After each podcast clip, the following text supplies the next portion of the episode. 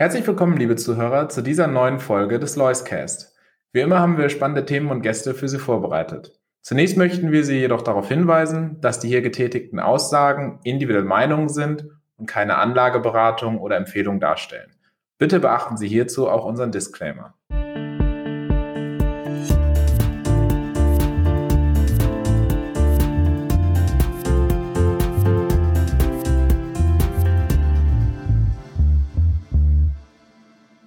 Ja, schönen guten Tag, meine Damen und Herren, und herzlich willkommen zu dieser neuen Folge vom Loiscast. Heute bei uns hier unser Vorstandsvorsitzender und Leiter des Portfolio Management der Lois AG, Ufuk Beudak. Hallo Ufuk und herzlich willkommen. Hallo Raphael, schön, dass ich da sein darf. Ja, Ufuk, äh, ein neuer Gast heißt für uns auch immer, dass wir ein wenig über die Person sprechen wollen. Äh, viele, viele Leute kennen dich als Portfolio-Manager von deinen Auftritten und kennen natürlich auch deine Fonds. Du verwaltest bei uns drei Fonds. Aber wir wollen zuerst natürlich einmal erörtern, wie war eigentlich dein Werdegang? Wie ist dein Investmentstil? Und wie wurdest du hinterher auch Vorstandsvorsitzender der Lois AG und damit eigentlich ja eine wichtige Person, wenn es um Thema Aktien im deutschen Aktienmarkt geht? Ähm, angefangen vielleicht tatsächlich mal bei deinen Wurzeln. Wo kommst du eigentlich her? Wir sitzen hier jetzt in Frankfurt zusammen, aber ich weiß natürlich, das ist nicht deine Heimat. Ja, und die liegt tatsächlich in Niedersachsen, dort, wo ja auch die Leuswurzeln liegen. Circa 60 Kilometer entfernt von Oldenburg. Landkreis Fechter nennt sich der schöne äh, Flecken Erde. Und so kam auch eine gewisse Nähe zur Leus zum Tragen, weil es war tatsächlich das Einzige, was man ja irgendwo in Richtung von Finanzen in diesem Gebiet vermuten konnte. Ja, man sagt oft im Standort Oldenburg, da sind wir der größte Asset Manager am Platze gewesen. Das hat wahrscheinlich auch dazu beigetragen. Aber fangen wir vielleicht noch ein wenig früher an. Du bist ja Vollblut Portfolio Manager. Wann kam bei dir so die Begeisterung für das Thema Aktien auf? Und zwar ist das tatsächlich mit dem neuen Markt passiert. Ähm, bei uns im Elternhaus wurde auch viel mit Aktien, man muss es wohl so nennen, rumgezockt, weil mein Vater da nicht viel Ahnung hatte, viele Empfehlungen äh, bekommen hat oder auch Empfehlungen gefolgt ist. Wir uns ständig da irgendwo mit den Kursen beschäftigt haben, sie tatsächlich auch damals noch mit dem Teletext äh, beobachtet haben. Man hatte ja keine Bloomberg-Terminals, so etwas. Und es war eine sehr spannende Zeit, weil es gab Phasen, wo dann die Kurse 20, 30, 40 Prozent am Tag gestiegen sind. Und es gab auch mal eine kurze Zeit, an der man dachte, das ist ja recht einfach. Man kauft einfach irgendetwas, was sich gut anhört oder wo die Geschichte gut ist. Und dann geht's nur in eine Richtung. Das Kapitel endete dann irgendwann äh, mit dem bekannten Ausgang so dass da aber das Feuer wirklich richtig entfacht war und irgendwo dazu beigetragen hat. Jetzt wissen wir irgendwie, wie es nicht funktioniert oder dass man es irgendwo so nicht beherrscht. Wie kann man es dann richtig machen?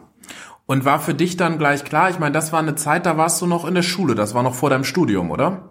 Ja, das war tatsächlich, da war ich irgendwo 15, 16. Ja. Und dann war für dich klar, jetzt äh, Studium BWL Portfolio Manager oder war das erstmal noch ein wenig, Mensch, nee, ich möchte auf jeden Fall was mit Aktien machen, aber der Portfolio Manager Traum ist quasi später erst entstanden?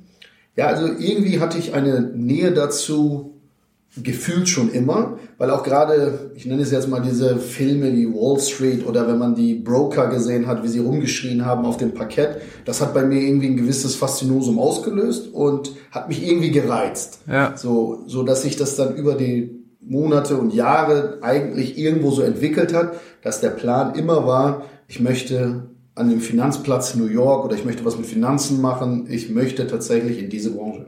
Ja, und du hast dann im Studium, du hast in Deutschland und in den USA studiert, dort auch als Jahrgangsbester dann abgeschlossen, im Studium dann irgendwann auch wahrscheinlich die Liebe entdeckt zum Thema Portfolio-Management. Aber wie kam dann hinterher die Entscheidung, zu Lois zu gehen? Also wie ist da, wie ging es da weiter? Also gerade auch nach dieser neuen Marktzeit war dann viel Recherche oder Eigenrecherche angesagt und äh, dann stieß ich irgendwann auch so etwas, die Essays von Warren Buffett, die dann gesammelt wurden von dem Lawrence Cunningham, heißt der Kollege, äh, in der der Warren Buffett ja sehr wortgewandt irgendwie das Faszinosum Börse erklärt und auch die gewisse Phänomene. Und gerade diese fundamentale Betrachtungsweise mit der konnte ich mich eigentlich besser identifizieren, weil äh, im Studium war es alles sehr stark quantitativ. Da haben wir dann Algorithmen programmiert, die dann Aktienselektionen tätigen sollten oder auch Dinge wirklich versucht zu implementieren, die richtige Kursprognosen irgendwo tätigen sollten. Das war alles sehr abstrakt, äh, hatte einen intellektuellen Reiz und hat auch irgendwie Spaß gemacht. Aber daran die Brücke zu schlagen, zu sagen, so suche ich dann tatsächlich für mich ein Portfolio, hat für mich nicht viel Sinn ergeben. Und dementsprechend war das Fundamentale irgendwo im Fokus.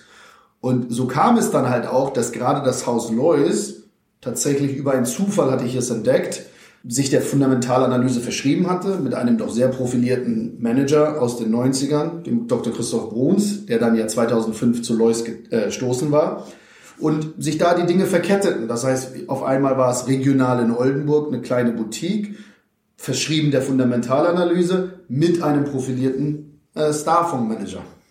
Und ich weiß ja, dass äh, dein Vater dich, glaube ich, ursprünglich mal auf die Idee gebracht hat, schau dir doch mal Lois an, da gibt's diesen Dr. Christoph Bruns. War der Name dir damals da schon ein Begriff oder hast du dich dann erst damit beschäftigt, als es dann wirklich darum ging, dich für die Lois AG vorzubereiten und dort ähm, eine Bewerbung auch mal hinzusenden? Also ehrlich gesagt war es dann tatsächlich so, gerade die ersten Vorschläge, die von meinem Vater kamen, zur Lois AG zu gehen, wurden von mir so verneint, äh, was soll ich denn bei der Lois AG oder was soll ich denn in Oldenburg, sagen wir es mal so, aufgrund des Standortes. Und da muss man vielleicht auch noch dazu sagen, Entschuldigung, wenn ich dich unterbreche, die Lois AG war damals natürlich viel, viel kleiner. Also zur Einordnung, wie viel hat man da damals verwaltet, als, als du dich überlegt oder als du dich über die Lois AG dann informiert hast? Das waren circa 100 Millionen Euro. Also, also wirklich ein regionaler kleiner Vermögensverwalter mehr oder weniger. Ja, und es war ja gerade auch um die Zeit der Finanzkrise, also 2009, äh, schwerwiegende Krise für den Finanzplatz an sich. Äh, und da waren die Assets auch irgendwo geschrumpft.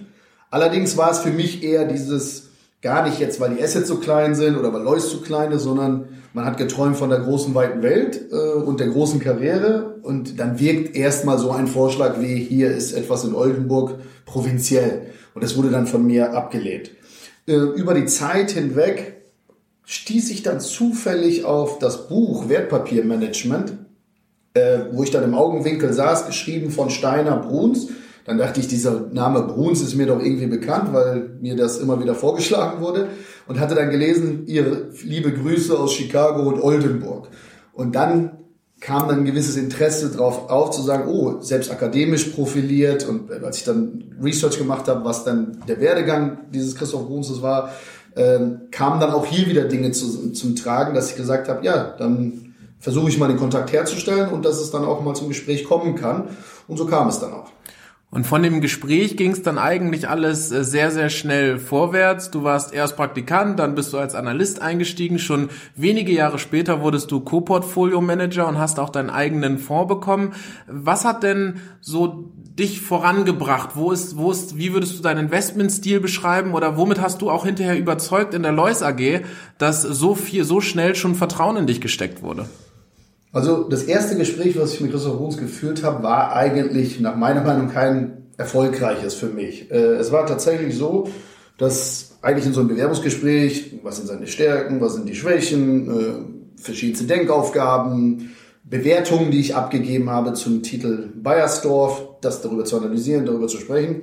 Allerdings äh, war es eher so, als ob Christoph Bruns mir die Leviten lesen möchte, was alles so schief läuft im universitären System in Deutschland und auch danach in den USA und in der Finanzbranche. Also das ging irgendwie über zwei, zweieinhalb Stunden äh, und mein Redeanteil war eigentlich nicht allzu groß. Doch dann zu meiner Überraschung sagte er ja, wir können das mal testen äh, und dann sehen wir weiter. Und dann startete, wie du es ja schon sagst, ein Praktikum und innerhalb der ersten vier Wochen äh, wurde dann aus dem Praktikum halt ja, das scheint sehr gut mit uns zu funktionieren. Wie wäre es denn als gleich rechte Hand von Christoph Bruns hier einzusteigen? Da zu dem Zeitpunkt muss ich noch sagen, waren immer noch gewisse Träume da von äh, New York, Wall Street, Goldman Sachs. Damals war Deutsche Bank auch sehr stark gefragt. Also es war nicht jetzt sofort hundertprozentig nur Lois, Lois, Lois. Und durch die Gespräche, aufgrund des Verhältnisses und auch irgendwo der, wie soll man sagen, auf der Interessengleichheit oder auch, dass man irgendwo die gleiche, auf der gleichen Wellenlänge war, tendierte ich aber immer stärker zu Lois hinweg. Und das, was du angesprochen hast, wie man sich dann da motiviert, kam auch gerade aus diesem Umstand. Weil meine Sorge war irgendwo, wenn ich in so eine kleine Boutique gehe, äh, man hat einen Mentor, allerdings ist das Team ja sehr, sehr überschaubar. Es gibt ja jetzt nicht riesen irgendeinen Absolventenpool oder ein großes Trainee-Programm oder irgendwie Kollegen, die sich, die dich signifikant weiterbringen könnten äh, so dass dann mein Eigenantrieb auch immer stärker gefragt war. Und meine große Sorge war, irgendwie sich zu entscheiden für so einen Lebensweg, aber dann vielleicht von der Entwicklung zurückzubleiben, äh, wenn man das jetzt vergleichen würde mit einem alternativen Werdegang, beispielsweise ein Trainee-Programm bei Goldman Sachs. Und das hat mich immer stark angetrieben, angetrieben, angetrieben. Auch eine gewisse positive Besessenheit für das Thema sowieso, äh, das beherrschen zu wollen. Und das all das hat dazu geführt, dass es dann auch gerade bei Christoph Bruns gut ankam, in dem Zuge diesen Einsatz zu bringen. Und für mich, muss ich ganz ehrlich sagen, wirkte das auch nicht wie Arbeit, sondern ich hatte einfach richtig Lust darauf. So, und dann hat sich natürlich irgendwann die Perspektive verändert. Es geht nämlich äh, langsam Richtung Vorstand. Und äh, du hast hier das Büro in Frankfurt auch gegründet, was mittlerweile das operative Herz auch der Lois AG ist. Äh, wie kam es zu dieser Entwicklung? Also, und das muss ich auch sehr positiv äh, der Lois AG oder den Partnern doch zusprechen. Selbst in unseren ersten Anfängen war immer die Option gegeben oder die Option wurde in den Raum gestellt, äh, wenn das gut mit uns funktioniert, ist so etwas wie Partnerschaft hier wirklich auf der Agenda. Also es ist nicht so irgendwie, natürlich wirkt es erstmal abstrakt und weit weg, aber es war nicht, es war irgendwie nicht kategorisch ausgeschlossen. Und ich habe, für mich war der Fokus, ich bin jetzt Christoph Bruns rechte Hand, theoretisch die Nummer zwei im Portfolio-Management. Ja, natürlich will man irgendwann auch die Nummer eins werden äh, oder seinen eigenen Fonds dann bekommen, halt dann tatsächlich direkt selber die Entscheidung zu treffen. Und dann vom Analysten, dann zum Co-Portfolio-Manager bis dann zum eigenen Fonds Ende 2012. Das war halt die große erste Etappe. Und dann beginnt halt ein ganz neuer Abschnitt in 2013 mit dem Lois Aktien Global, meinem ersten eigenen Fonds. Und auch da war das freie Arbeiten äh, gegeben. Also es wurde nicht irgendwie eingegriffen, es wurde nicht irgendwo eine Gremienentscheidung oder so etwas gesucht, sondern ich durfte tatsächlich den Fonds so managen, wie ich das möchte. Und das ist ja irgendwo auch unsere DNA. So, so ist es ja heutzutage auch noch, dass für jeden Fondsmanager bei Lois dieses Prinzip gilt. Ähm, und das hatte sich dann von 2013 bis 2015 so weiterentwickelt, dass ich dann an die Partner getreten war und gesagt habe, okay, ich möchte eigentlich jetzt äh, eher in Frankfurt wohnen, weil Oldenburg ist schön und nett und das hat uns auch viel jetzt gegeben. Allerdings ist der Kontakt zu Unternehmen und auch irgendwo zur Branche logischerweise hier deutlich ausgeprägter. Ähm, und von den Partnern wurde dann suggeriert, okay, wir können so einen Schritt gehen. Allerdings müssen wir uns dann, wie Christoph Bruns es gesagt hatte, verheiraten. Und dann kam das Thema Partnerschaft halt. Und 2015 bin ich dann zum Partner geworden und auch zum, äh, in den Vorstand berufen worden und habe dann das Büro in Frankfurt eröffnet im November 2014. Und dann ging es ja sogar noch mal einen Schritt weiter, weil ihr wart damals vier gleichberechtigte Partner. Mittlerweile führst du den Vorstand aber an seit 2017 und bist damit selber die treibende Kraft auch für die Entwicklung der Lois AG in den nächsten Jahren und vor allen Dingen auch die nächsten Schritte ähm, geworden. Wie hat sich da bei dir auch ja der Blick auf die Lois AG und auf, auf die Firma verändert und was möchtest du jetzt mit der Lois AG auch noch erreichen? Also als wir dann in Frankfurt gestartet sind, waren es eigentlich meine Wenigkeit und zwei Analysten.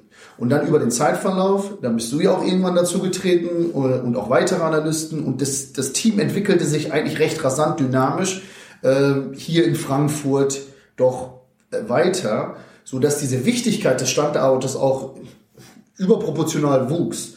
Und in dem Zuge, gerade auch Christoph Bruns, der in äh, Chicago lokalisiert ist, war dann vielleicht die Entfernung auch ein gewisses Thema. Äh, das Team wurde größer und ich war halt im Zentrum hier in Frankfurt und habe das ja maßgeblich äh, begleitet, diesen Ausbau oder diesen personalen, auch das personale Wachstum, so dass es dann irgendwann der logische Schritt auch wurde, dass diese Entscheidungswege auch hier schneller und konkreter aus Frankfurt aus getroffen werden.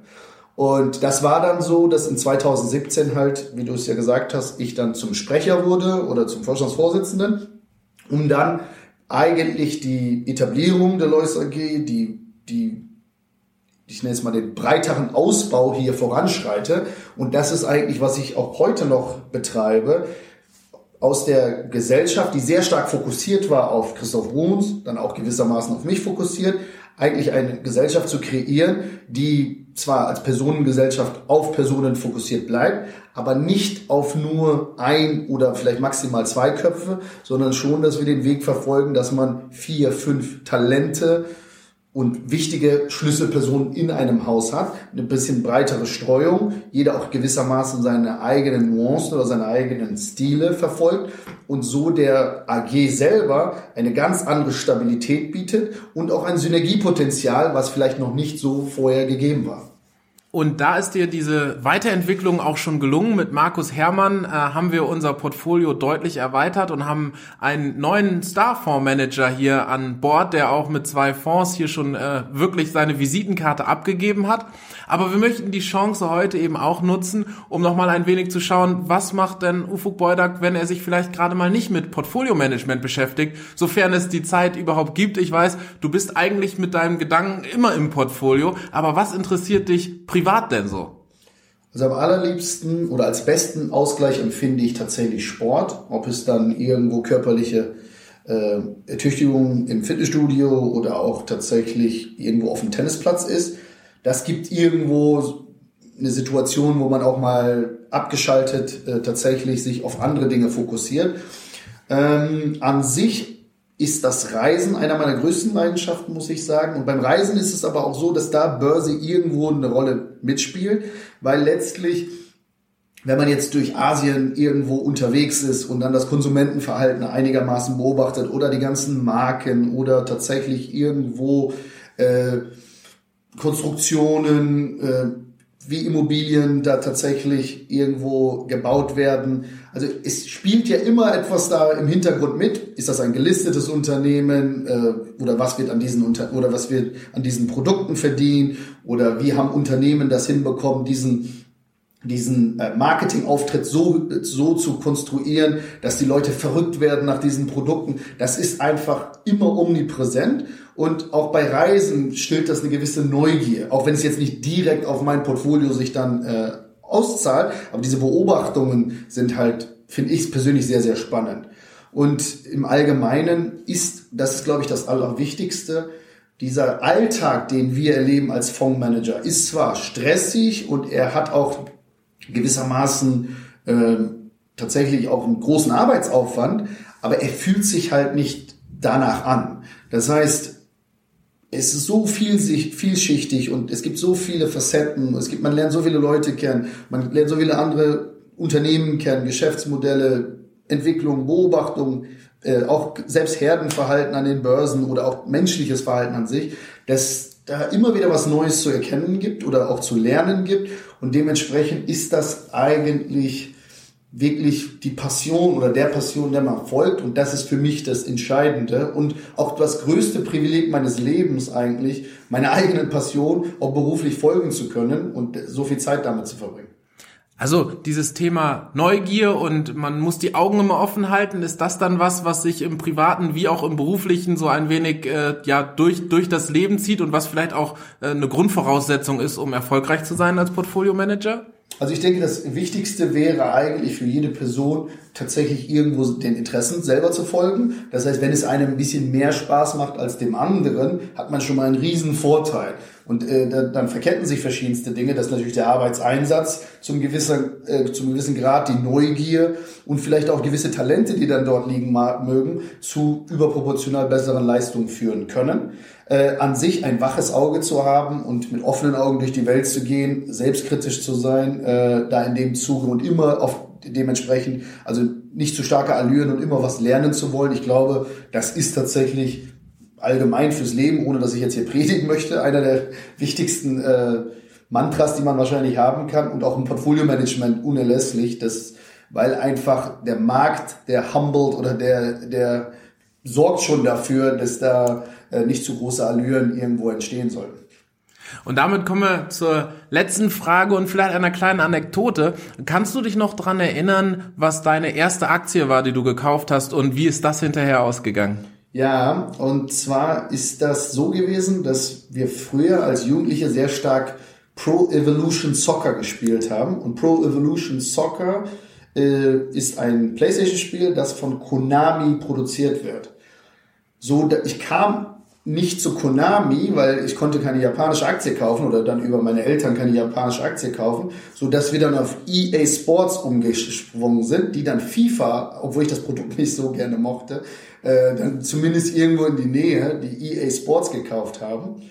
Äh, und ich muss sagen, die haben wir auch heute noch im Portfolio. Also ich habe sie jetzt nicht so bis dahin gehalten, aber auch heute ist im Lois Aktien Global die EA Sports, äh, die Electronic Arts heißt das Unternehmen, ist im Portfolio vor, vorhanden. Und zu den Zeiten, ja, waren eigentlich dankbare Aktienjahre, so dass sich das doch recht gut entwickelt hat.